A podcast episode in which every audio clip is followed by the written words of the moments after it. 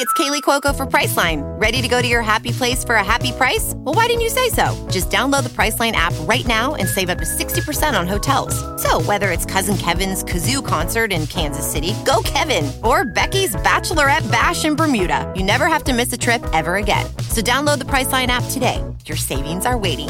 Go to your happy place for a happy price. Go to your happy price, Priceline. Hola, buenos días, mi pana. Buenos días, bienvenido a Sherwin Williams. ¡Ey! ¿Qué onda, compadre? ¿Qué onda? Ya tengo lista la pintura que ordenaste en el ProPlus app. Con más de 6.000 representantes en nuestras tiendas listos para atenderte en tu idioma y beneficios para contratistas que encontrarás en aliadopro.com. En Sherwin Williams somos el aliado del PRO.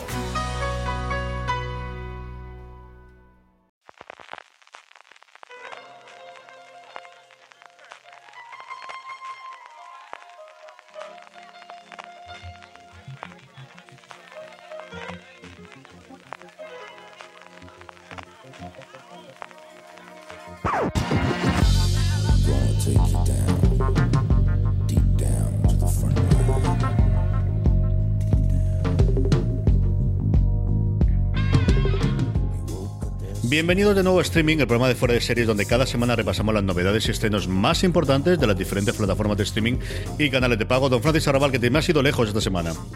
Esta semana estoy en Málaga, concretamente en Torre del Mar, y he hecho un desastre. CJ, se me ha olvidado el micro, estoy aquí grabando con los AirPods. Oyentes de fuera de series, disculpadme si el sonido no es el habitual.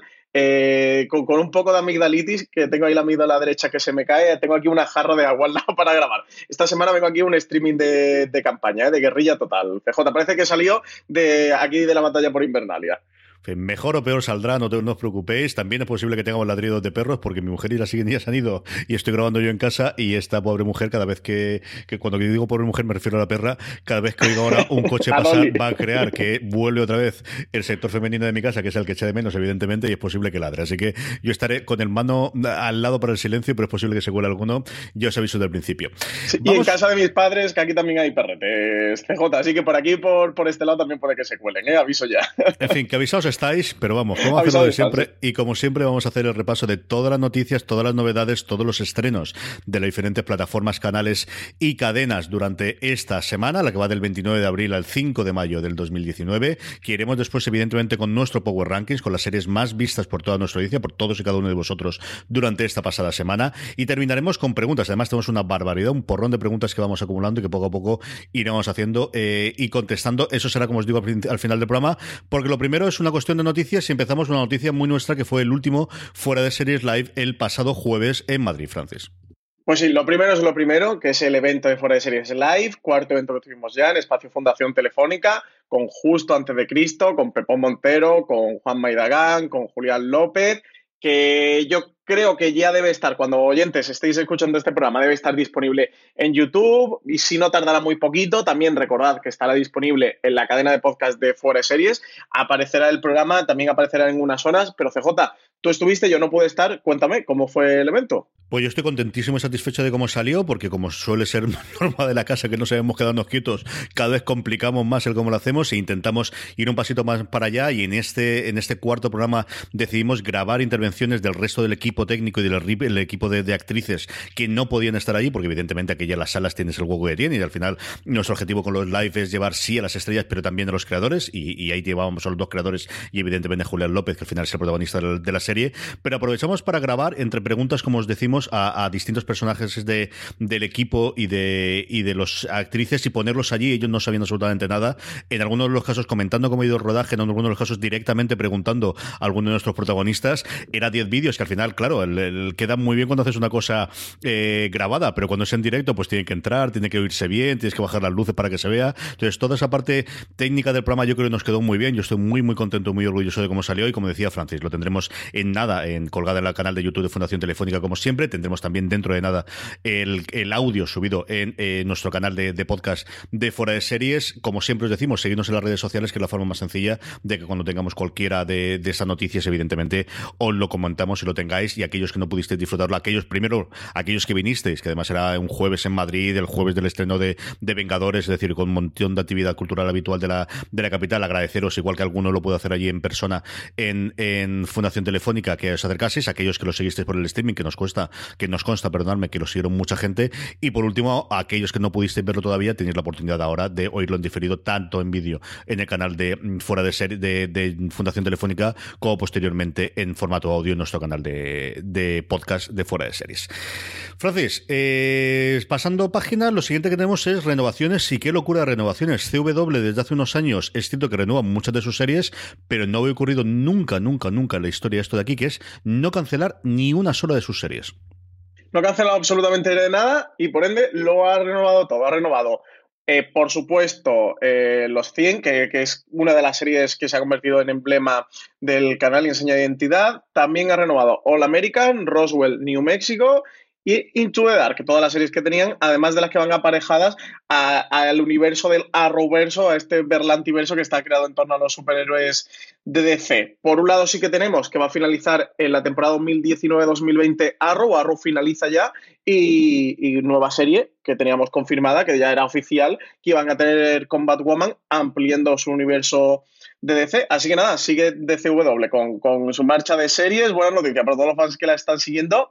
Y Mark Pedovitz, eh, al anunciar el destino de, de estas últimas cuatro ficciones que le quedaban por renovar y, oficializar su continuación, decía que uno de sus objetivos a largo plazo era añadir continuamente más programación original durante todo el año y sobre todo en mid-season y verano. Así que respondería un poco a estas razones la renovación de la parrilla completa.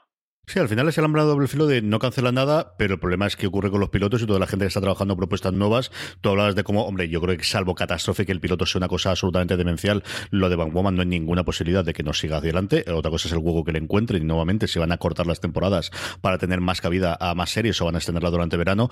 Había otro piloto que funcionaba o que tenía muy buena pinta en CW, que era un spin-off de, del mundo de Archie, igual que teníamos Riverdale eh, previamente. A ver qué ocurre con él, a ver si también se lo lleva Netflix. Y luego, bueno, pues una de las cosas que también en la industria se comentaba es cómo Pedovich se, se encomanda en muchísimos casos a ese efecto Netflix que le funcionó tan bien entre la primera y la segunda temporada de Riverdale, ese hecho de que al final es una cadena que sirve para, para estrenar series y tener una audiencia más o menos pasable, pero que realmente donde da dinero a sus papás, que al final son las dos grandes corporaciones que son las propietarias de CW, la C viene de CBS por un lado y la W de Warner Brothers por el otro, que es el, el poder posteriormente, por ahora, vender las series a Netflix. Y claro, ahora qué ocurrirá en el futuro, de qué series, algunas que son del estudio de CBS, si pueden ir a un CBS All Access en el futuro o especial y totalmente las series que proceden del estudio de Warner Brothers, si va a ir a ese Warner Media del que luego comentaremos también, Francis, cómo está el invento o cómo parece que está la cosa en el futuro, porque, porque es un canal que ya nos han anunciado que en septiembre sabremos alguna cosita sobre él.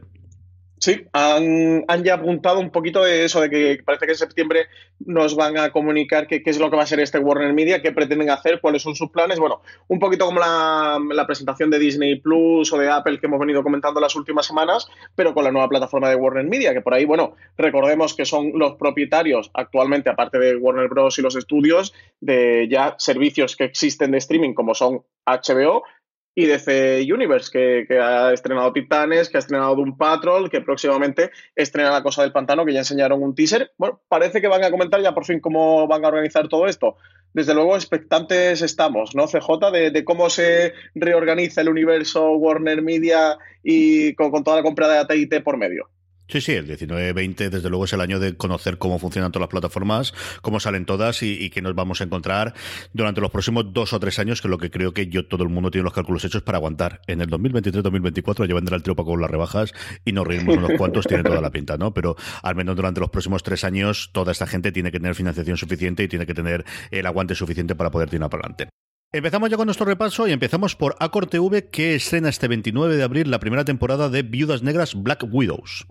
Tres parejas disfrutan de sus vacaciones en una casa de campo en Noruega cuando, cansadas de vivir en un matrimonio infeliz y abusivo, Rebeca, Joan y Kira planean la muerte de sus maridos. Una explosión en el bar con el que estos solían salir a pescar, les mostrará el precio de la libertad. Lo que intentan que parezca un accidente pronto se va a convertir en una investigación por asesinato a cargo del inspector de policía Peter Besero. Así es como arranca Black Widows, esta serie que llega por primera vez a España. Amazon Prime Video, aquí tenemos, a diferencia de, otras semanas en las que hemos tenido novedades, lo que tenemos es una noticia y es cierto que yo la recordaba cuando estábamos hablando de, hemos hecho distintos eh, episodios eh, temáticos en gran angular sobre adaptaciones literarias y una que dábamos totalmente por muerta después del fracaso absoluto que tuvo la película, que era el universo de la Torre Oscura de las novelas de Stephen King, que oye, que parece que no estaba muerto, que estaba de parranda y que a lo mejor es otra de las franquicias que quiere seguir tirando adelante Amazon Prime Video, Francis. Pues sí, CJ ha sido alrededor de un comentario de Jerome Flynn durante una entrevista de promoción de Juego de Tronos, serie en la que interpreta al personaje de Bron, lo que ha puesto nuevamente los titulares a este proyecto de la Torre Oscura. Eh, comentaba, informaba a Cinemable que el actor ha dicho que ha sido contratado para interpretar a un vaquero aunque no ha revelado el nombre del personaje. El personaje principal de esta adaptación sabemos ya que iba a ser interpretado por Sam Strike, que apareció recientemente en Night Flyers, y aunque no ha sido confirmado por Amazon, se ha publicado en varios medios que ya tenían a uno de los actores de Vikingo para interpretar al hombre negro, a Jack Paconen, creo que he dicho bien el apellido, y que Glenn Mazzara continúa como showrunner. Recordemos que fue uno de los showrunners que estuvo el anterior a Scott Gimple, si no recuerdo mal, en The Walking Dead. Así que parece que sí, que este proyecto continúa, que está en preproducción, en fase preproducción. Todavía no habría entrado en, en producción, pero que no se ha parado, que sigue adelante y aunque va poquito a poco se está cociendo a fuego lento. Lo que tú decías, CJ hace año, un par de años ya se empezó a conocer el proyecto y prácticamente no ha ido dando noticias, por lo que parece que estaba un poco parado y parece que, que no, según estas últimas declaraciones de, de Jerome Flynn. Bueno, seguiremos informando, como diría el clásico, así que a ver qué ocurre. A mí me ha sorprendido muchísimo después del batacazo absoluto y total de, audiencia que se pegó la película y que yo creo que eso hizo que, cambiase totalmente toda la, la escenografía, todo el planteamiento. Bueno, a ver qué ocurre con ello. HBO España, HBO en general tiene dos eh, propuestas muy interesantes con dos nombres propios grandísimos a nivel de creador. El primero de ellos es un piloto encargado llamado Showtime, sí, sí, no como la otra cadena de competencia de HBO. No digo yo las gracias y los divertimentos va a tener esto en Estados Unidos, de HBO y Showtime para arriba y para abajo. A mí me costó tres veces leerlo. Sí, el piloto se va a llamar Showtime, una serie de Adam McKay sobre los Lakers del Showtime, es decir, los Lakers clásicos de los 80-90 con Magic Johnson, con Karina Abdul-Jabbar, con Worthy, con absolutamente toda la gente pues eso, del Showtime de los Lakers cuando era el equipo más famoso del universo y donde estaba toda la marcha y toda la juerga eh, angelina. Aquí no han bordeado lo de las chicas del cable de Netflix con Telefónica Movistar. ¿eh? CJ aquí directamente. Showtime es la nueva serie que ha encargado HBO. Adam McKay, ganador del Oscar al mejor guion en 2015 por la película La Gran Apuesta y nominado en la misma categoría por El vicio del poder en la última edición, en la edición de 2019 como tú comentabas, Maki va a dirigir el piloto de esta serie, que será una crónica de la vida personal y profesional de los jugadores de Los Ángeles Lakers en la década de los 80. Un equipo que con Pat Riley como entrenador y Magic Johnson y Karim Abdul-Jabbar como estrellas estuvo en siete finales y ganó cuatro títulos entre el 82 y el 89. Una época que definió la NBA, que definieron los Lakers y que se va a convertir en serie de momento con este piloto de, Showtime, esta serie Showtime que, ya ha entrado en producción y que estaría en la primera fase eh, y están eligiendo actores y nombrando casting para dar vida a las figuras del deporte. Dos cositas sobre Showtime. La primera de ellas es el casting. Es una cosa curiosísima porque al final, hombre, siempre es complicado cuando tienes que hacer un casting de personas vivas, pero más aún cuando son estrella de baloncesto, que hombre, no miden los de día de hoy, pero Karim bajito, bajito, bajito no era, ¿no? Y, al final va a ser curioso cómo hacer el casting. Yo veo clarísimamente a Michael B. Jordan haciendo de Magic Johnson, lo que yo no sé es cómo tendrá la gente a este hombre o cómo funcionará. Y luego, ya que hablamos de McKay, eh, invitaros a que veáis sí o sí Succession, que además va a llegar dentro de nada la segunda temporada y es una de las series, por no decir mi serie favorita del año pasado es una serie, maravillosa que es el productor ejecutivo y uno de los principales impulsores. El otro nombre propio, también otro creador muy relacionado con HBO en los, últimos años, el creador y showrunner durante las cinco primeras temporadas de VIP, Armando Iannucci, que llega con una nueva serie llamada Avenida 5, Avenue 5. A falta de tres episodios para que VIP llegue a su final con esta séptima temporada que están emitiendo actualmente. Ha dado luz verde a Avenue 5, el nuevo proyecto de su creador, Armando Iannucci la comedia con la que el británico cambia la política que tantos éxitos le ha dado por la ciencia ficción. Hugh Laurie será el encargado de interpretar a Ryan Clark, el capitán de Avenue 5, una nave espacial que viaja por el espacio exterior como crucero turístico. La serie se desarrolla 40 años en el futuro, en una época en la que el sistema solar se ha convertido en destino de vacaciones. Acompañarán en el reparto a Laurie otros actores como Rebecca Fromm, Josh Gad, Susie Nakamura o Ethan Phillips. El piloto está dirigido por Armando Iannucci y fue encargado por HBO en agosto de 2018 y se rodó en Londres, donde continuará la producción del resto de episodios. Se espera, eso sí, CJ, que Avenue 5 se estrene en la próxima temporada. Otro de estos grandes proyectos que tienen por finalizar con HBO, igual que suelo, como suele ocurrir a finales de mes, tenemos ya las nuevas series que nos van a llegar de HBO a España durante este mayo de 2019, Francis. Pues sí, no todo va a ser Juego de Tronos, aunque un poco sí, porque también estrena en Juego de Tronos La Última Guardia el 27 de mayo, ya a finales de mes, pero llegan otras series. Tenemos por un lado The Spanish Princess, lunes 6 de mayo, continuación de The White Queen y The White Princess, miniseries históricas de Stars y BBC. En este caso se detiene en Catalina de Aragón, que llega a Inglaterra para casarse con el rey Enrique VIII. También tenemos primera temporada de State of the Union, martes 7 de mayo. Aquí tenemos a Nick Horby y a Stephen Frears, que son los impulsores de esta comedia, en la que Rosamund Pike y Chris O'Dowd interpretan a una pareja que está separada, pero acude todas las semanas a una sesión de terapia. También tenemos Chernobyl, el 7 de mayo, 26 de abril del 86, uno de los reactores de la central nuclear de Chernóbil en Ucrania explotaba en uno de los peores accidentes de la historia europea que va a tratar esta miniserie. Va a contar las primeras horas y días después del incidente, de los intentos de algunos oficiales de la URSS por encubrirlo todo y del esfuerzo de muchas otras personas por impedir que la catástrofe fuera mayor. También tenemos Cuántico, tercera temporada que llega al catálogo el 27 de mayo. Esos serían los estrenos más destacados este mes en HBO España. Sí, señor. Un montón de, estrenos significativos, sobre todo el, de Chernobyl, que es una coproducción entre ellos y Sky, que, como sabéis, aquí en el caso español se reparten más o menos las series en función de no sé exactamente qué acuerdo han llegado, y esta la van a estrenar aquí, igual que la de Catalina la Grande, que también es una coproducción entre HBO y Sky, la traerá Sky. Vamos con Movistar Plus, Francis. Lo primero que tenemos es el 1 de mayo, fíjate tú, para el Día Trabajador, para el festivo, tenemos el estreno de The Missing, dos puntos, Baptiste.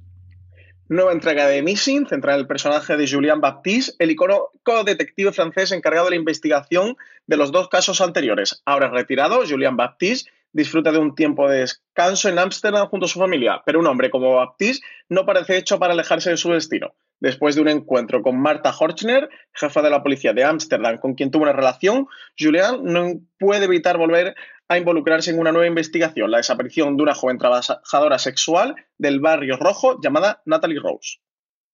Noticias sobre eh, series que tienen exclusiva Movistar Plus en nuestro país. La primera, yo creo para extraño de nadie, pero al final respiramos eh, aliviados todos los seguidores de las series. The Good Fight está confirmada su cuarta temporada por CBS All Access. Y así lo ha comunicado Julie McNamara eh, en un comunicado oficial lanzado por la plataforma para anunciar su renovación. Julie McNamara es la vicepresidenta de contenido original de CBS All Access que apuntaba que sus visionarios creadores, Robert y Michelle King, y su extraordinario reparto continúan explorando el clima cultural, siendo incisivos, con humor y valentía, y estando deseando ver dónde van estos personajes indelebles. Y lleva toda la razón, no se equivoca en ningún adjetivo. CJ Julie McNamara. La tercera temporada de Good Fight está enfrentando a sus abogados protagonistas con otro letrado, para el que decir la verdad y seguir las normas es un obstáculo en sus propósitos, mientras Diane se involucrada en un pequeño grupo de mujeres que quiere hacer algo para evitar que Trump vuelva a ganar las elecciones de 2020. Unos skin que además tienen un piloto con muchos visos de, que sea finalmente aceptado por CBS, otra vez su vuelta a la casa madre después de, The Good Wife, hablaremos nada, dentro de nada tendremos ya los upfronts y tendremos los comentarios de todas las series y todos los pilotos que va a llegar en las cadenas en abierto americana y yo creo que ella es, una de las que estará ahí. La otra cara de la moneda es que el propio Giancarlo Esposito se ha eh, eh, empezado a comunicar que es posible que Better Call Saul termine su temporada sexta, Francis.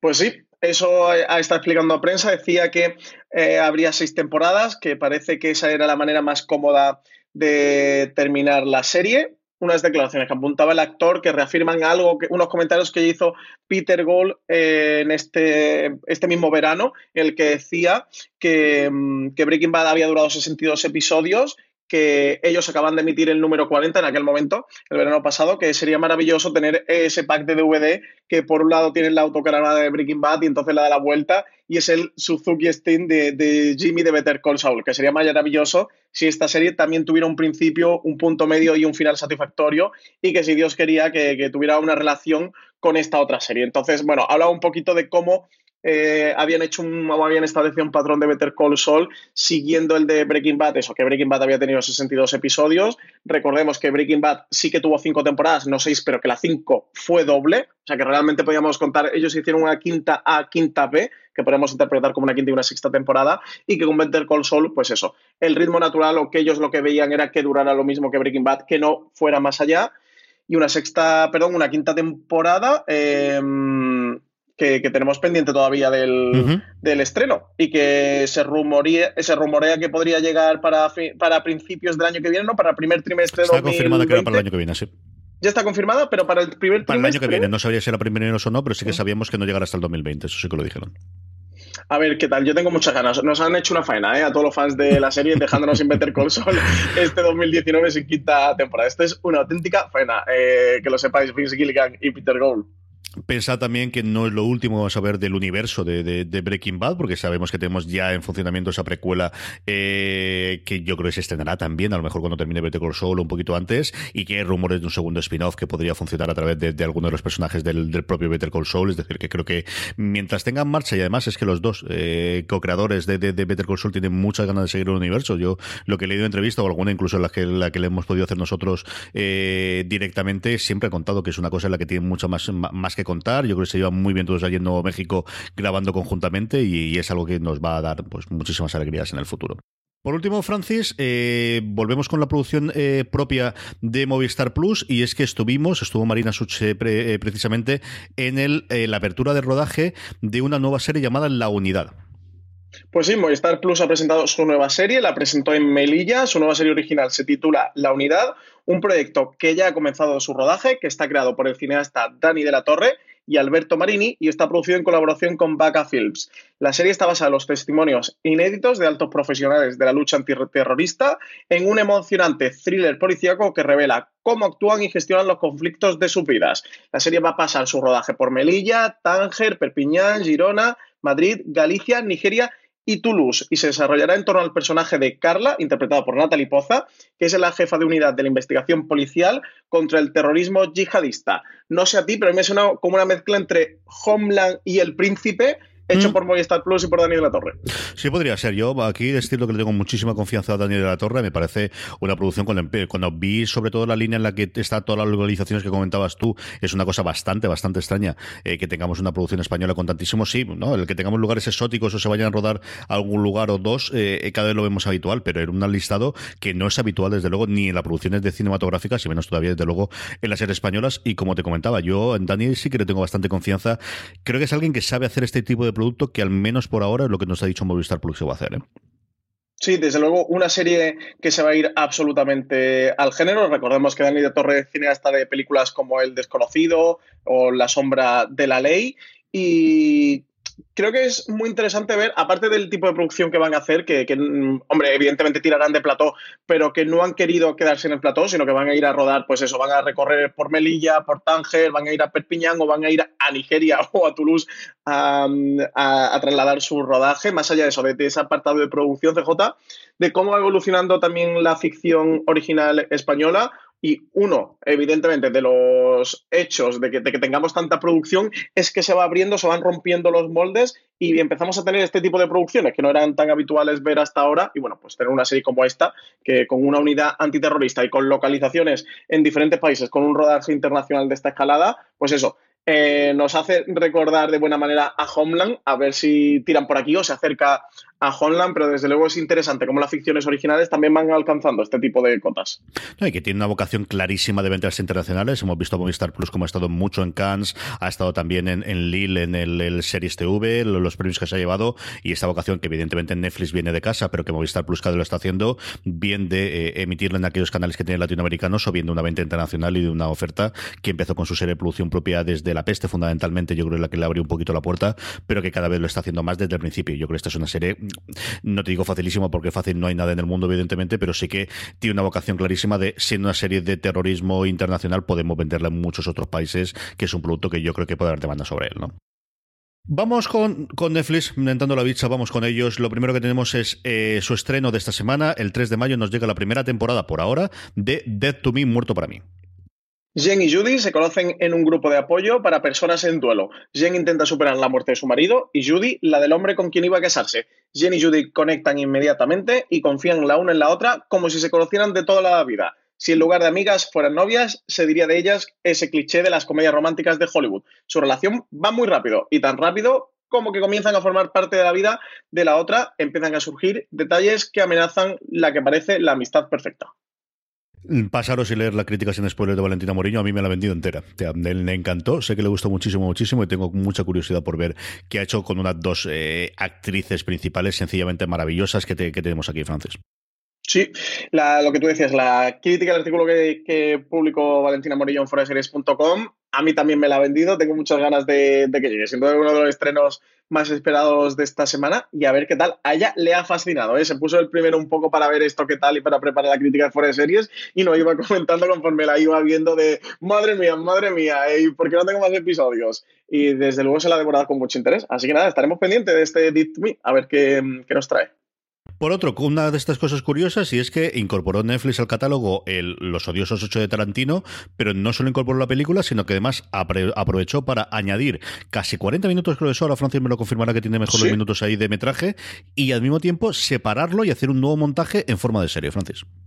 Pues sí, eh, teníamos la versión original que se proyectó en salas de esta película, de Los Odiosos 8, de Quentin Tarantino, dos horas y 47 minutos eh, de metraje. La plataforma ha ofrecido o está ofreciendo otra versión de la obra más amplia que está formada por cuatro episodios de un poco más de 50 minutos. En total suman 210 minutos, es decir, 43 minutos de metraje adicional respecto a lo que se había visto en salas en el cine o en el Blu-ray o, donde hubieran visto cada uno la película.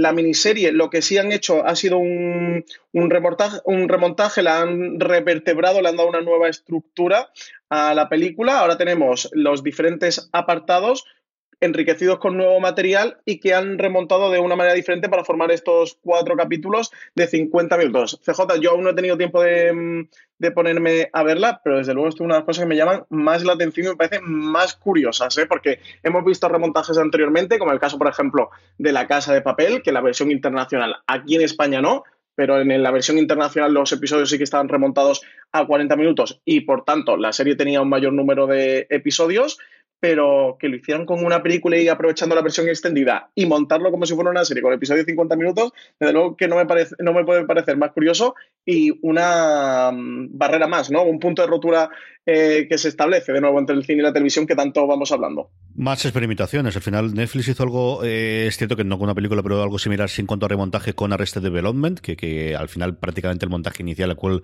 acuérdate que el que le vapulearon tanto ha desaparecido y el que tenemos es uno nuevo de aquella primera temporada que tuvo en, Netflix. Y bueno, pues veremos si se queda simplemente la anécdota o es un futuro, ¿no? Para esas eh, versiones del director o versiones extendidas que tradicionalmente se habían quedado guardado para los DVDs o por una segunda salida en DVDs Blu-ray que a lo mejor puede encontrar cabida en las plataformas digitales en el futuro. Yo no es una cosa que descarto ni muchísimo menos, más aún con ahora que buscas esa parte de competitividad, pues evidentemente ahora que estamos con por ejemplo con Vengadores, quien no eh, se suscribiría a un Disney Plus y sabe que después tiene 20 minutos más de metraje o 30 minutos más de metraje, y exactamente igual con la Guerra de las Galaxias y exactamente igual con el resto de las producciones. Yo creo que es un camino que quizás puede tener en el futuro perfectísimamente. Sí, comentar que solo está disponible en Estados Unidos, ¿eh? que en España de momento no ha llegado esta nueva versión. Esperemos, eh, yo voy a preguntar, voy a hacer la consulta a ver si me dan fecha de si esto va a llegar a España o se va a quedar solo en Estados Unidos, porque de verdad yo quiero verlo. Y si no, a ver si me pasa un enlace o cualquier cosa. Alguna forma quiero verlo ya. Cosas que tenemos, cancelaciones de Santa Clarita Diet, una serie que se desinfló muchísimo con una publicidad, hombre, no te digo que engañosa, pero sí es cierto que quizás no contaba lo que realmente tenía la serie, con dos estrellas internacionales clarísimas como eran Oliphant y Drew Barrymore. Eh, concluye con su temporada número 3, Francis. Pues sí, ha sido cancelada justo en esta entrega, la tercera. Eh, se suma también a cancelaciones recientes como Día a Día, que también fue cancelada en una tercera temporada. Recordemos que la tercera Santa Clarita Diet se había estrenado a finales de marzo, que los fans de la serie habían empezado una campaña por redes sociales para pedir su salvación casi desde que se lanzaron sus nuevos episodios, pero al final pues desgraciadamente no ha servido de nada y eso, se acumula cancelaciones dolorosas recientes como la de día a día para los fans. Y mucha cancelación en tercera temporada, como decía Francis. Yo sí he leído varios artículos americanos poniendo y ponderando mucho la serie, la gente que la seguía viendo, ¿no? Es una serie que le gustaba mucho a la poquita gente, al menos nuevamente, de lo que sabemos, que, siempre es el problema que tienes con los números a nivel de Netflix y, una serie que vendieron mucho, porque yo recuerdo muchísimos de los de los eh, de la promoción inicial que hizo Netflix, pero es cierto que, que quizás tenía un tono distinto de lo que parecía. Yo sé que es una serie que me tiró bastante para atrás después de ver el primer episodio, pero que si me lo hubiesen vendido de otra forma, me lo hubiese planteado más como una comedia desde el principio, igual lo hubiese entrado mejor en ella. Yo me vi la primera temporada y me resultó gamberreta. A mí me entretuvo, ¿eh? sí que es verdad que no he visto la segunda y la tercera, pero yo la primera temporada sí la llegué a ver completa. De hecho, me la casi que devoré porque me la mm, descargué en la tablet con la aplicación de Netflix de descarga, que además creo que, que, había justo salido hacía poco, tuve que hacer un viaje en autobús que era largo y me la devoré en ese autobús y me pareció muy simpática, no continué con ella, pero me pareció simpática. Esto también se le suma, aparte de, estas cancelaciones de tercera temporada que se están dando últimamente CJ en Netflix, es de cómo se está quitando producto no está producido por ellos. ¿eh? Santa Clarita Diet estaba producido por, mm, por CBS a través de Capital Entertainment y otra más que, que se limpia Netflix. En el caso de día a día era Sony y esta de CBS. Sí, totalmente. Al final van a, por lo que hace todo, exactamente todo el mundo. Es decir, esto no es algo exclusivo de Netflix. Eh, las renovaciones se están haciendo dentro del propio conglomerado. Netflix hasta hace un año y pico, dos años, no tenía productora como tal. Sí que compraba los derechos exclusivos de emisión en el futuro, eh, pagando mucho más que cualquier otro que cualquier otro canal de destino, por así decirlo. Pero ahora que tiene la productora ya va un paso más allá y está comprando toda la serie suya de productora. Me extraño que lo metís en la puntita HBO con lo del con lo de las descargas. Te he visto ahí, te he visto ahí raro. Hostia, pues no, sé qué me ha pasado, CJ. Yo no estaba confiando, digo, aquí lo ha sacado esto para hacerlo, pero no. Dilo, dilo, Francis, que HBO que te descargar. Díselo, díselo, díselo. Pues HBO, que sigo sin poder descargarme vuestras series cuando hago un viaje en tren en HBO, ni en tren, ni en avión, ni absolutamente nada, CJ, ni en la tablet, ni en el móvil, ni en ninguna parte. En fin, HBO que, es que ya todo el mundo, CJ, hasta Sky incorpora las descargas, menos, menos HBO. La única plataforma en España que no permite hacer descargas ¿eh? de sus contenidos. Que no internacional, porque Hulu, por ejemplo, tampoco lo permite en Estados Unidos, así que al menos alguien más hay que, hay que este, pegarle el estirón de orejas a ver qué, ocurre con Hulu en el futuro si, si no llega internacionalmente. Disney, que no ha salido, ya ha anunciado que se van a poder descargar. Mm. Y todavía no ha salido, CJ, ya han dicho que sí que se va a poder descargar su contenido. Terminamos el repaso de Netflix con las nuevas series que nos trae el gigante rojo para mayo, Francis. Tenemos dos series para el 3 de mayo, viernes 3 de mayo, de To Me, que hemos comentado antes, la serie protagonizada por Cristina Applegate y Linda Cardinelli. Y también tenemos Tuca Bertie, eh, creada por Lisa Hanaway, la diseñadora de producción de Boya Horseman. En Tuca y Bertie seguimos a, un a una tucán deslenguada y una becantora muy insegura, unas treintañeras que comparte su día a día como vecinas y amigas en esta comedia de animación. Así que CJ, diseñadora de producción de Boya Horseman, tú esto te toca apuntártela, ¿eh? ¿Tú te crees que yo esta no la tenía apuntada? ¿De verdad? ¿Tú te crees que yo esta no la tenía apuntada? Llevas toda la razón, también llevas toda la razón. ¿Cómo se me puede ocurrir pensar que no la tenías apuntada? Viernes 10 de mayo tenemos esos Society, creada por Chris Kaiser y dirigida por Mark Webb. The Society se inspira en El Señor de las Moscas y sigue a un grupo de adolescentes que deberán sobrevivir y crear su propia sociedad cuando aparezcan en una réplica de pueblo en el que vivían y en la que no hay ningún adulto presente. Altamar, la producción española llega el viernes 24 de mayo, producción de Bambú Producciones, la cuarta serie española de Netflix. Esta gira en torno a un lujoso transatlántico que viaja de España a Río de Janeiro en los años 40 y unos misteriosos asesinatos van a revelar secretos en torno a dos hermanas que viajan juntas. Una combinación entre Gran Hotel y las historias de Agatha Christie. También tenemos Dilema el viernes 24 de mayo, un thriller neo-noir en el que seguimos a unos recién casados con problemas económicos que aceptan una propuesta tan lucrativa como moralmente ambigua de una misteriosa benefactora que interpreta René Selweger. Por otro lado, serie, en torno a series que vuelven, tenemos cuarta temporada de Lucifer el miércoles 8 de mayo, tercera de Easy el viernes 10 de mayo, segunda temporada de No la Darling el 24 de mayo y Good Girls, chicas buenas, el 31 de mayo. Sí, señor. Lucifer que se incorpora a la parrilla de Netflix, a ver cuándo, cómo le supone el paso de, un canal en abierto donde se metía hasta ahora con al, bueno, las posibilidades que te da Netflix. Esa es una serie que ya te digo yo, que ese fin de semana cae entero en mi casita, sin ningún género de duda.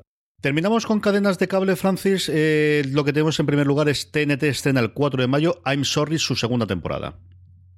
Comedia TNT Original, creada y protagonizada por Andrea Savas. Las mañanas del sábado 4 y domingo 5 de mayo, a partir de las 10 de la mañana, van a llegar las nuevas aventuras de Andrea Warren, guionista de comedia de profesión y madre de una hija, en apariencia una mujer adulta y normal que no tiene problemas en dejar ver muestras de su desmesurada inmadurez. Suerte que siempre hace uso de un impecable sentido del humor con el que sale irosa de las situaciones más incómodas e inesperadas. Y por otro lado tenemos el mismo 4 de mayo, Extreme estrena la primera temporada de Rogue protagonizada por Tandy Newton, a la que hemos podido ver en Westworld, protagoniza este drama policíaco en el que interpreta Grace, una oficial de policía de San José que se infiltra en una organización criminal encabezada por Jimmy Laszlo. Eh, hablábamos de Stream y en general todo el grupo que pertenece a Stream, es decir, el grupo de eh, AMC, que comprende AMC, Sundance TV y Stream fundamentalmente en materia de series. Tenemos ya sus novedades, no solo para el mes de mayo, sino para lo que nos queda de abril, mayo y junio, Francis y una barbaridad, una gran cantidad de que nos trae el grupo MC Networks, una gran cantidad de estrenos para los próximos meses. Oyente, sacar el calendario, porque algunas de estas que vienen son imprescindibles. Tenemos lunes 3 de junio a las 10 y media de la noche, quinta temporada ya de Fear the Walking Dead.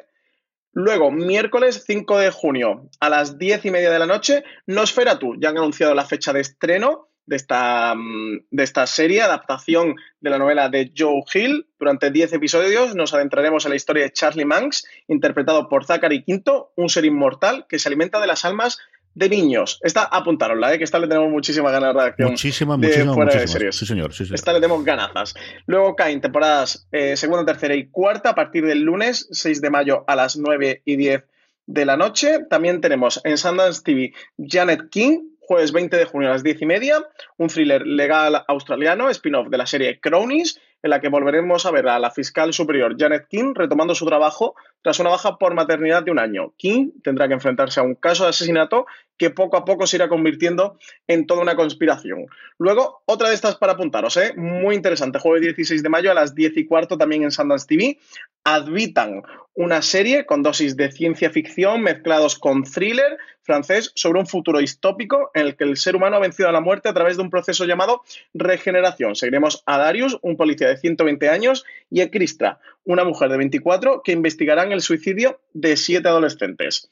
También tenemos segunda temporada de Jack Irish el 27 de abril a las 6 de la tarde, sábado.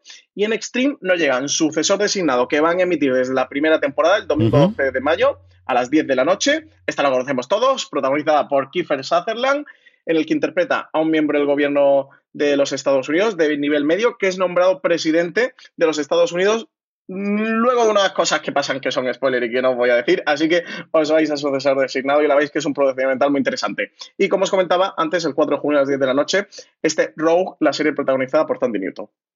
Muy bien, de todo lo anterior, Francis, ¿con qué te quedas? Em, pues me voy a quedar con I'm sorry, con la serie de TNT, porque es la serie de Andrea Sabas, que llevo bastante tiempo queriendo ver, que al final nunca me he puesto con ella, y voy a aprovechar que esté en la segunda temporada para verme algo de la primera. Está en el servicio bajo demanda de TNT, así que voy a aprovechar y le echo un vistacito a ver esto qué tal está.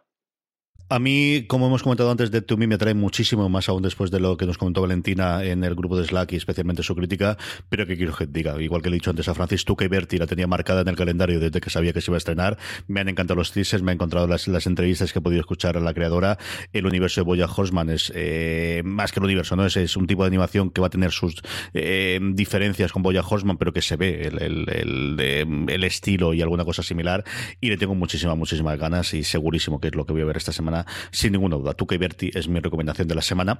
Vamos ya con el Power Rankings, Francis. Vamos ya con lo más visto por nuestra audiencia durante esta semana. El Power Rankings que elaboramos todas las semanas a través de una encuesta que realizamos en fuera de series.com. La forma más sencilla, como siempre os digo, de que os sepáis a tiempo que tenéis que contestar la encuesta y así que vuestras series favoritas estén en un puesto muy, muy alto, es que os unáis a nuestro grupo de Telegram, telegram.m barra fuera de series.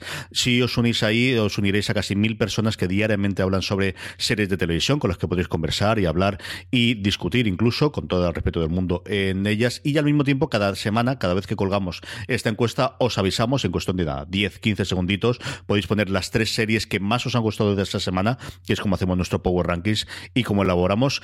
Una semana con poquitas novedades, realmente solamente dos nuevas entradas, eso sí, con movimientos incluso en la parte alta. Francis, lo primero que tenemos cayendo dos puestos con respecto a la semana pasada es American Gods, que como sabéis se puede ver a través de Amazon. Y no una posición para True Detective que entrena, eh, entrena no, entra de nuevo nuestro Power Ranking. CJ, después de haber acabado su tercera temporada, mes y medio al menos, ¿no? Casi dos meses, entra de nuevo aquí en el Power Ranking de El efecto de Semana Santa, de que al final en una de estas series que la gente se ha ido dejando, se ha ido dejando, ha encontrado ahora tres o cuatro días de sueto y ha dicho, pues bueno, pues vamos a ponernos con ella. Yo creo que es algo que también ocurre con alguna de las series que veremos arriba. En el puesto número 8, cayendo tres con respecto a la semana pasada, Hanna, con toda esa campaña maravillosa o grandísima de publicidad que ha hecho Amazon, que es donde se puede ver esta primera temporada de Hanna. Y séptima posición para una serie deliciosa de FX que tenéis que ver, que se llama Fossi Verdon, que está disponible en HBO España, que ha subido tres posiciones en nuestro Power Ranking, que lleva tan solo tres episodios, así que es perfecta para que os enganchéis. Si no la estáis viendo y si la estáis viendo, que la sigáis disfrutando. Qué maravilla de serie es Fossi Verdon, CJ. En el sexto puesto, manteniendo el lugar que se que, ocupaba la semana pasada, uno de los grandes estrenos de este mes de Netflix, la serie de zombies Black Summer. Y quinta posición para el escalofriantes Aventuras de Sabrina, que entra en nuestro Power Ranking por primera vez después del estreno de su segunda temporada. La entrada más fuerte de la semana, porque a partir de aquí todo es conocido y la gran mayoría en puestos similares. En el puesto número 4, exactamente el mismo que tenía la semana pasada, la maravillosa serie de HBO España. Antes hablaba francés de cómo Fossi Verde es una maravilla, qué no decir de un Killing que está sencillamente espectacular en esta segunda temporada y que mantiene su puesto número 4.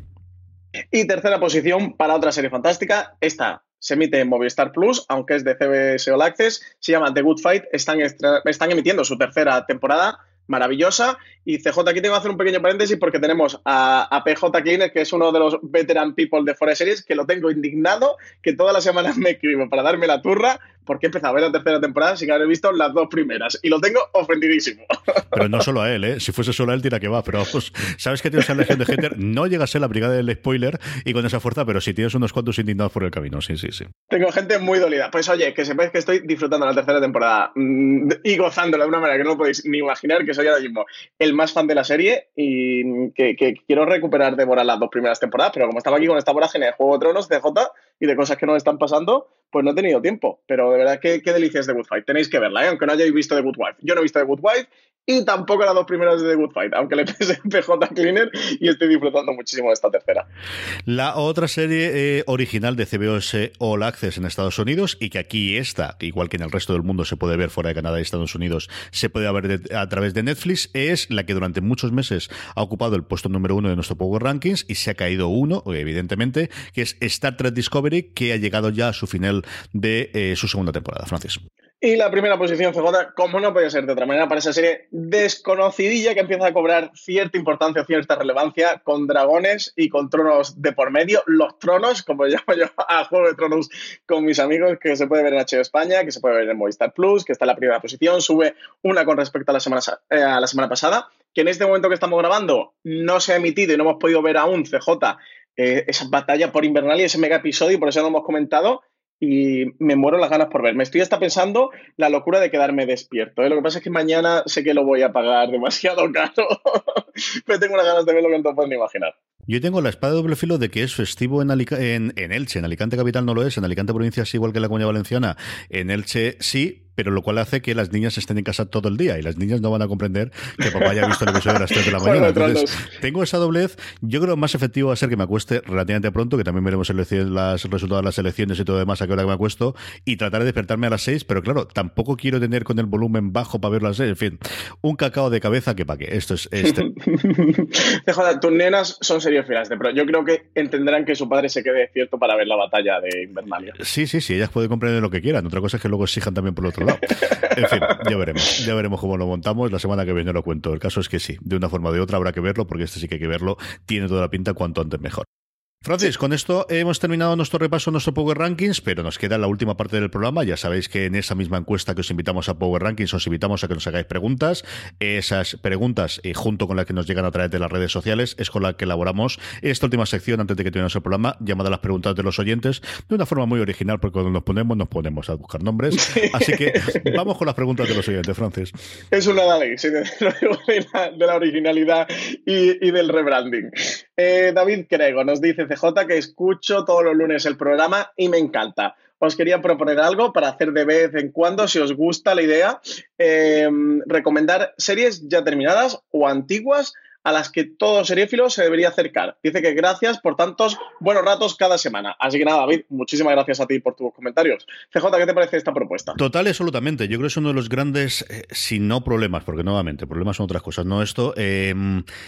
La capacidad que te dan las plataformas de streaming a día de hoy de recuperar series antiguas y el cómo lo tratamos eso los medios de comunicación y más aún una cosa tan especializada como fuera de series. Yo creo que es uno de las grandes eh, ver de cómo encajamos el, junto con las novedades que evidentemente tienes que cubrir porque al final es bueno por los que la plataforma hace la publicidad lo que le va a llegar también a los espectadores lo que evidentemente cuando tú ves los números eh, se demanda junto con esa labor de, de, esa palabra horrorosa que a mí no me gusta nada de curación que es directamente trasladada del americano pero sí de recomendación o de recuperar esas joyas clásicas clásicas y no tan clásicas, ¿no? Que al final parece que todo sea clásico, pero series de 20 años que se mantienen muy bien, quitando la parte tecnológica posiblemente de los móviles y de los y de los portátiles, pero que se mantienen muy bien. Yo creo que no es especialmente sencillo el combinarlo, ni siquiera ni en texto ni en audio. al final hacemos un gran angular con ellas, hacemos un review, hacemos otro formato distinto en audio que hacerlos, pero de verdad que es una de esas cosas junto, son dos de las obsesiones, tres, ¿no? De la parte de vídeo, la parte del tipo de series que podemos quizás tocar menos habitualmente, como puede ser animación,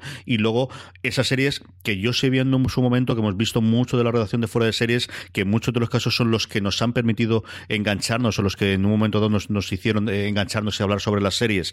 Y que sabemos que hay toda una generación que nos ha acercado a un The Shield, que nos ha acercado a un Soprano, que nos ha acercado a un The Wire, que nos ha acercado a un Deadwood, por ejemplo, ahora que vamos a estrenar la película y ahí solamente me he quedado en la parte de, un poquito del FX original o de, o de HBO, cómo volver a, a, por un lado, hablar de esas series para gente que ya las ha visto y que yo creo que las querría recomendar, que ahora es mucho más sencillo recuperarlas, y por otro lado, pues a gente que cuando se estrenaron tenían 10 años y que ahora ya tienen veintitantos años y que puedan, o veintitantos o incluso rozando los 30, y que se le demos ese empujocito de sí, sí, están muy bien todas las novedades, evidentemente todo lo que hay, pero que te puedes acercar a ellas, ¿no? Yo tengo un caso personal que me ha dado ahora por buscar una comedia y me he puesto a ver 30 Rock, que en su momento no la vi, y me estoy alegrando muchísimo de recuperarla. Yo creo que es, el problema aquí siempre es lo mismo, Francis es la novedad te come, te lleva, porque es la, rueda en la que entramos todos y tirar ese paso para atrás es complicado, pero de verdad que es una de las cosas que queremos hacer. A ver si lo incorporamos. En cualquier eh, caso, CJ, ya que nos propone esto David Crego, ¿le recomiendas una serie? Así una de estas que tenga que ver, para de, buen serie filo. Hombre, sí, yo siempre recomiendo The Seal, porque al final ya sabes que es una de mis series favoritas, por no decir mi serie favorita. Y luego yo creo que en Amazon todas las comedias, no sabría deciros cómo está el nivel de doblaje, si tienen cosas sudamericanas también dobladas, pero en la trilogía que ellos tienen entre Seinfeld, Pass and Recreation y 30 Rock, yo creo que son tres de las mejores comedias que ha habido en los últimos años, que como decir de siempre. O sea, yo creo que son tres series en las que os sin ningún tipo de problema. Sí, es una joyita. Yo, David, te voy a recomendar que la tienes en Netflix, Master of None. La comedia, dramedia, romántica, una mezcla un poco de todo, de Asis Ansari. Tiene dos temporadas de 10 episodios, así que yo te voy a recomendar esa, no sé, CJ, a lo mejor también es un, no desconocida, pero de estas que a lo mejor no todo el mundo ha visto y yo creo que es de las, de las que hay que ver. Importante, importante. Em, más preguntas, CJ. José Ángel C.R. Este oyente CJ ha preferido mantener el anonimato. Dice que ha participado en una encuesta de A3 Media. Muy interesante esto que nos, cuenta, ¿eh? Dice que ha participado en una encuesta de, de A3 Media en la que le preguntaba sobre el precio que estaría dispuesto a pagar por ver las series. Si 14 euros, 7 euros, 5 euros o 2,99 euros. Que también le preguntaban acerca de cómo valora poder descargar las series. Ojo HBO. Y que creía que si creemos que habrá subida de precios en su aplicación, es la de A3 Media, que es el A3 Player, o que quizás están tanteando la posibilidad de crear la Hulu de España con otras productoras, o si se podrían integrar, por ejemplo, en un Apple Plus. La movida aquí sobre esto es, lo de subida de precios, a día de hoy están a 2,49, si no recuerdo mal la suscripción que hay a, eh, a 3 Player, que incluye, sí, las series que ellos tienen en catálogo, alguna cosita, pero sobre todo yo creo es para, para la parte en directo y sin anuncios y de, alguna cosa. Yo lo tengo para ver 45 revoluciones, que es uno de los uno de los cinco personas que la sigue viendo en España, pues aquí estoy y, y la tenemos aquí. Y estas cosas que hay. vosotros. Sí, sí, sí, no, pero, pero fuera de coñas, yo, eh, no por meterlo más todavía a pero es una aplicación que yo creo que funciona muy bien, que te permite las descargas y que te permite funcionar bastante bien.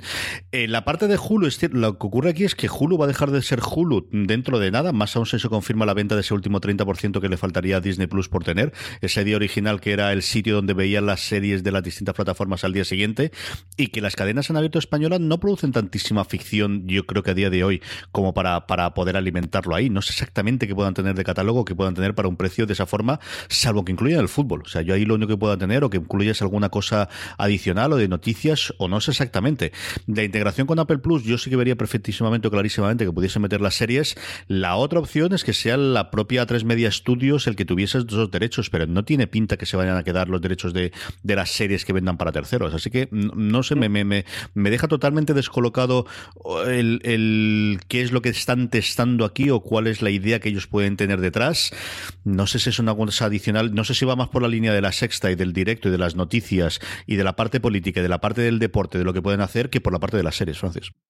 Sí, sí, sí, desde luego es interesante. Esto que nos plantea José Ángel. Actualmente vale 3 euros el A3 Player Premium. Recordemos que el A3 Player es gratuito, lo puede usar todo el mundo, pero tiene una versión premium que no tiene publicidad, que, en el que tienes todo el catálogo de series y programas, que en el normal no lo tienes, que te permite hacer descarga offline en tus dispositivos, que tienen los últimos siete días disponibles también eh, para poder ver en el momento. Bueno, pues tiene una serie de, mm, de ventajas el ser premium y eso vale 3 euros al mes. Em, yo lo de Apple Plus no creo que vayan por aquí los tiros.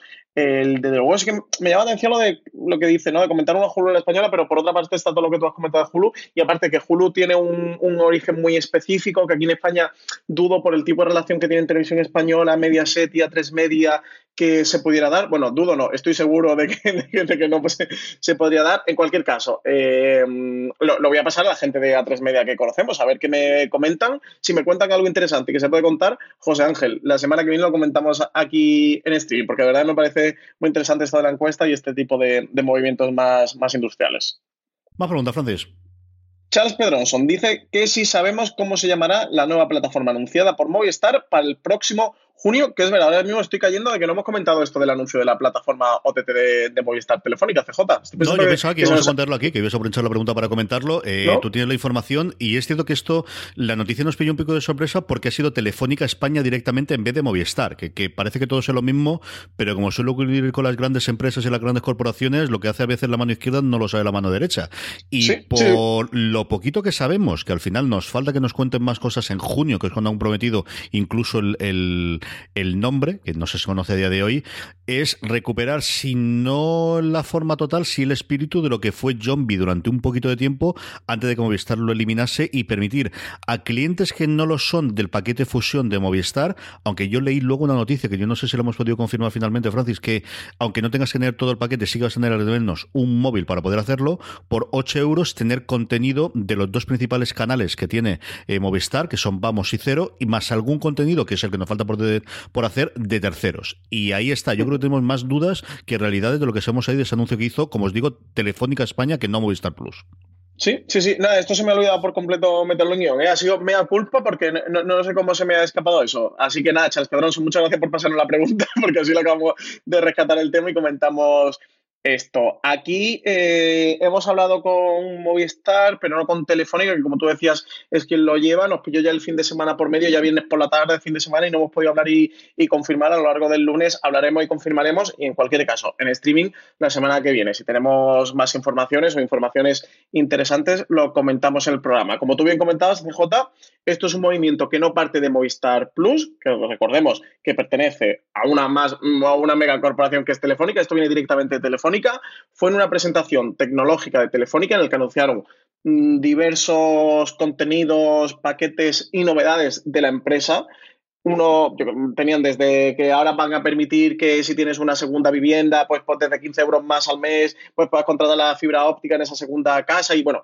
eso, novedades de tipo empresarial en general o de la parte más de telefónica, con esto que aquí anunciaron, que, sí que toca con Movistar, pero eh, de nuevo no lo lleva Movistar ni lo lleva la gente Movistar, esto viene de Telefónica, viene desde, viene desde arriba, desde lo más alto de, de Telefónica, en el que confirmaron que por 8 euros al mes iba incluido iban a tener, iban a lanzar una plataforma OTT, una plataforma de streaming para el, para el común de los mortales, en el que incluirían el canal Cero, el canal Vamos, Cero ya sabéis que es el programa de entretenimiento, eh, humor y programas de Movistar Plus. Vamos es el canal que han hecho deportes con programas de, deportivos, que van a incluir también Movistar Series y Movistar Series Manía, que son los dos canales que tienen con series y con esto tendrían todas las series incluidas que se pueden ver dentro de Movistar de la propia Movistar, no de si luego tienes el pack de entretenimiento donde te incluye los canales temáticos como Cosmo, como AMC, como Calle 13, como Sci-Fi.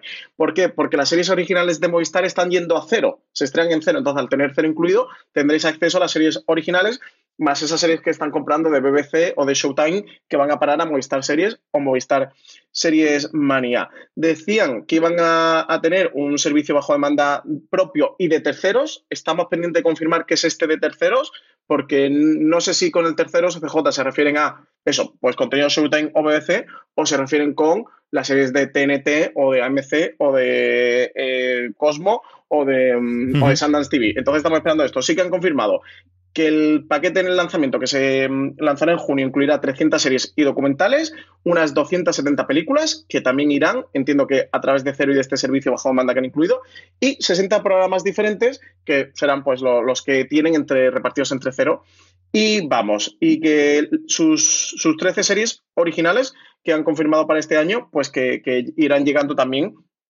o llegarán a este nuevo servicio OTT que ha lanzado Movistar. Así que para aquellos oyentes de Freser que muchas veces no habéis preguntado cómo puedo ver las series originales de Movistar Plus si no tengo Movistar, que, que, a veces os hemos intentado redirigir para ver a ver si a través de, mm, alguna parte podéis llegar. Que, no se podía, porque las series de, originales de Movistar Plus las lanzaban a cero principalmente para eso, para que solo la pudieran ver clientes abonados a Movistar Plus, porque sí que Vodafone y Orange tienen el canal Movistar Series y se las incluían ahí, pues entonces también tendrían sus series originales. Pues ahora, con este nuevo servicio TT, con esta plataforma que van a lanzar, con estos 8 euros, ya tendréis acceso a ese catálogo de series originales. Y esto es lo que sabemos por ahora, CJ, a falta de que hablemos con prensa o de que en junio ya confirmen algo más. Esta fue la información que dio Emilio Gallo, que es el presidente actual de, Telefónica España. Así que, desde luego, curioso, ¿no? O interesante este movimiento de que recuperen, o de cierta manera, porque no es exactamente recuperar, pero de cierta manera sí, recuperen lo que en su día era el zombie de Canal Plus. En fin, que más extraño fue cuando llegaron a un acuerdo con Netflix, ¿para qué voy a decirte yo? O sea, más extraño aquello que esto. bueno, no sé, ahí está la Falta que se vuelvan a colar con HBO y que esté disponible HBO dentro de la plataforma y ya lo absolutamente todo. Ay, la competencia que hacen estas cosas, ¿qué vamos a hacerle? Pues un par de preguntitas más. es curioso por eso. Dime, dime, Francis. No, que aquí es curioso por eso, porque ellos, eh, sí que hace dos años, eh, Gil Pérez decía que las series de de originales de Movistar Plus, solo iban a haber clientes de Movistar Plus, a ver que ahora seguirán siendo clientes. Si contratas esta plataforma OTT, pues eres un cliente de Movistar Plus, aunque no tenga el paquete de fusión, pero bueno, se refería a que tendrías que tener contratado todo el paquete y ellos siempre han querido forzar un poquito a que el interesado en el contenido pues contratar la fibra óptica, contratar el teléfono, contratar la línea móvil, eso, contratar a un pack de los que ofrece Movistar dentro de su oferta de productos. Así que sí, curioso es, ¿eh? porque al final ellos también siempre han hecho mucho, mm, mucho hincapié en que su competencia era Vodafone o era Orange, no era Netflix o era HBO, y ahora con este nuevo servicio TT, su competencia sí que es Netflix o es HBO. Totalmente, totalmente, totalmente. O más, un par de preguntas más, yo que nos da tiempo, Francis. Jesús Esquiva decía que qué serie creemos que cogerá el testigo de Juego de Tronos como serie más famosa o con más seguidores cuando esta termine. Dice, aunque esta se quede años luz, obviamente. En segundo lugar, en la próxima temporada, los próximos meses, ¿cuál creéis que podría ser el próximo fenómeno televisivo que estaría ahora mismo cocinándose a la espera de Juego de Tronos terminase? El Señor de los Anillos parece que queda aún lejos. Aquí hay dos formas de verlo. Una es, evidentemente, los más blockbuster que están produciéndose ahora, que son las cosas de Disney, quizás alguna de las miniseries de Marvel. Lo que pasa es que están planteadas desde el principio como miniseries, o al menos eso nos han vendido hasta ahora. Evidentemente, de Mandalorian y el resto de las series del universo de, la Guerra de las Galaxias es otra también, aunque nos falta saber nuevamente si va a ser miniseries o, van a ser unas series que continúen posteriormente, o cosas como El Señor de los Anillos. Y luego la otra forma de verlo, y es que al final, cuando se ha intentado eh, fabricar un éxito, la cosa no ha salido especialmente bien, y que al final las grandes series, en cuanto audiencia y en cuanto a crítica, sea pues por ejemplo un Soprano, sea posteriormente hasta cierto punto Breaking Bad con un número menores, sea evidentemente eh, The Walking Dead, que nadie la esperaba, o Juego de Tronos, son series que han salido sin que nadie esperase desde el principio que iban a ser un blockbuster, que al final cuando se han intentado repetir los, los mismos éxitos con The Walking Dead, con spin-offs suyos, ahora veremos qué ocurre con Juego de Tronos, yo recuerdo especialmente Boardwalk Empire, que tenía a todo el mundo que pudieron fichar de nuevo para que habían tenido en su momento con Los Soprano y que no fue ni de lejos el éxito que fue la, la serie de Tony en, eh, para HBO eh, y en cambio sí que lo fue pues, pues otras series intermedias. ¿no? Eh, al final es complicadísimo crear éxitos y si evidentemente si no fuese así pues el sistema o la industria funcionaría de otra forma. Entonces sí, todas esas pueden ser, pero al final lo que la historia nos han dado, tanto del mundo del cine como del mundo de las series, es que los grandes éxitos suelen venir de cuando menos lo espera o de los sitios que menos los espera, Francis. Mm. Sí, yo estoy totalmente de acuerdo contigo. Es, es la gran pregunta, ¿no? La gran incógnita, la pregunta que nos hacemos todos los seriéfilos, que cada vez que nos juntamos a tomar una caña, y varios periodistas de tele hacemos, que cuando charlamos con los amigos nos suelen hacer, que aquí streaming no llega cuando hacemos alguna charla en directo siempre nos preguntan, es muy difícil. Yo creo que del Señor de los Anillos, que como bien dice Jesús Esquiva, le queda un tiempo. Mm, si llega para 2021, creo que nos podemos dar por satisfechos todos los fans que la estamos esperando. O sea que quedaría mm, un par de añitos por lo menos. Y eso, y creo que dándonos por satisfechos. ¿eh? El Señor de los Anillos CJ, si es que la vemos, que, la otra teoría, esta teoría que tiene Alberto Rey, loca, pero que yo cada vez empiezo a creerme más, de que esa serie no la vamos a ver nunca, de que todo es una cortina de humo. Eh, si la llevamos a ver, yo no creo que haya ninguna posibilidad de que, no sea el próximo gran fenómeno televisivo. Aquí Netflix está haciendo su The Witcher mientras tanto, Amazon también está con La Torre Oscura, HBO eh, estrena este septiembre, esperemos como tarde, ese Watchmen de Damon Lindelof, aunque no sé CJ si tú le ves alguna opción al Watchmen de Damon Lindelof de convertirse en un fenómeno, por otro lado, ves que es muy difícil que ese tipo se convierta en un fenómeno. Tenemos Westworld, por otro lado, que nunca ha terminado de romper la barrera de fenómeno Mm, te iba a decir que no me lo explico, pero quizás la explicación sea porque es una serie con una narración muy fragmentada y bastante difícil de seguir y que a lo mejor haya gente que le eche para atrás o que, que, mm, que sí le pueda crear esta barrera, ¿no? De, joder, ¿cómo me lío ya con Westworld? De demasiadas teorías, demasiado todo enrevesado. Yo para mí Westworld es la que debería ser la serie eh, fenómeno, y conociéndose como serie fenómeno, pero no, ha terminado de romper, lleva dos temporadas y no creo que termine de romper, ¿eh? aunque es verdad que el juego no, no terminó de romper hasta la tercera, cuarta temporada, sobre todo la tercera con la boda roja. Mm, con Westworld no creo que se repita algo parecido. No lo sé, el Señor de Anillo apostaría seguro y a ver qué tal los Watchmen y eso, y si Westworld levanta o un The Witcher, no lo sé, CJ. Hicimos un gran angular de, mm, sobre las, series de fantasía y recientemente habéis hecho uno, tú, Marichu Lazabal y Marina Such, sobre adaptaciones literarias de ciencia ficción y fantasía. Y yo creo que de todos esos proyectos que comentáis, que un podcast, que por cierto, oyentes de Fuera Series, os recomiendo porque es una chulada de podcast el que grabaron los tres. Ahí tenéis un montón de series y de material que podrían ser esa próxima Juego de Tronos pero vete tú a saber. Si tuviéramos nosotros, ¿verdad, CJ la receta? No estamos aquí grabando este programa. No, hombre, estaríamos otras cosas, evidentemente. Estamos de directivo y también haríamos esto, pero en fin, estaríamos más en la producción, eso sin duda. Una preguntita más, Francis. Eh, Marco Suárez, también ha leído el Juego de Tronos, CJ, nos dice que si el Rey de la Noche, como villano, no lo han trabajado mucho o es solo cosa suya.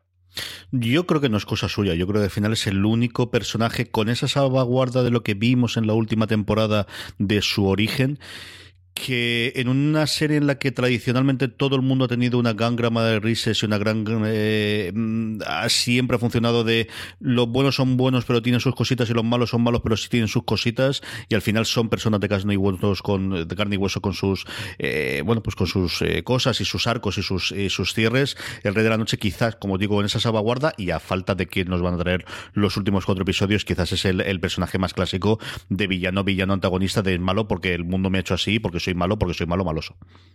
Sí, es el, es el mal encarnado, ¿no? Juega esa función dentro de la fantasía épica de, no tiene ninguna explicación por, porque es el mal y punto. Y el, y el mal no tiene ningún tipo de, explicación. Nunca le han intentado dar esa explicación. Creo que, que sí que tiene otros personajes, que son los humanos, todos con sus grises y con sus matices, y pocos personajes blancos puros hay, excepto Millón Nieve, CJ, que es un ser puro de luz y maravilloso, el resto, todo el mundo es, se maneja en una escala de grises, quitando a Cersei, que, que, es, hay que ser eh, como los esquimales, ¿no? Que distinguen, distinguen 10 o 15 tonos de blanco, pues habría que ser una raza especial para distinguir 10 o 15 tonos de negro, porque Cersei no tiene otro, otra tonalidad que no sea el negro. Quizás ha podido ser la gran villana del, de la serie y ah, una serie que, que, sí que ha ido construyendo villanos, he, tenido, he ido teniendo villanos, sí que de menor escala y, y que se gran villano supremo lo ha podido ocupar Cersei, sobre todo en esta recta final lo está ocupando ella, o el Rey de la Noche. Yo creo que sí que no se han metido, como bien dice Marco,